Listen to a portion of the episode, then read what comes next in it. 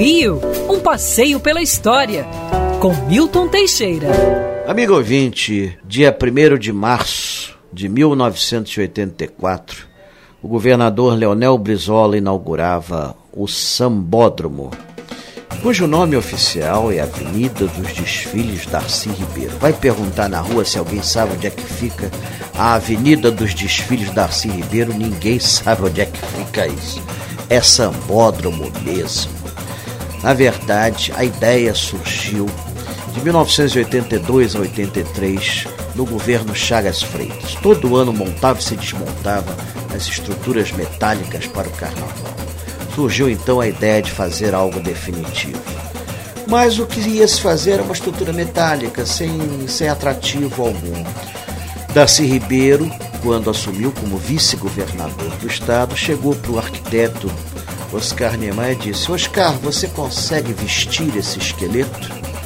E Oscar Niemeyer projetou em alguns dias o sambódromo, que foi construído no prazo recorde de cinco meses.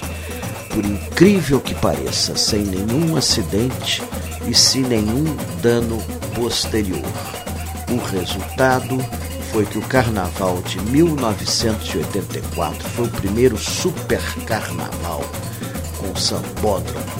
250 mil pessoas ocupando o espaço do Sambódromo nos quatro dias de carnaval. A maior festa do mundo se consolidou e foi o princípio da retomada das ruas. A ditadura militar estava nos seus estertores, as aglomerações públicas eram proibidas, tudo isso foi por terra depois do Sambódromo. As ruas foram tomadas pelos blocos e hoje a cidade é dos foliões. O Sambódromo do Rio de Janeiro, com seus 1.400 metros de concreto, revolucionou o carnaval. E hoje você tem várias cópias do Sambódromo pelo Brasil e, por que não dizer, até pelo mundo. Sim, sim, sim, sim, sim. Tem países que nos imitam muito bem apesar de nem samba ter.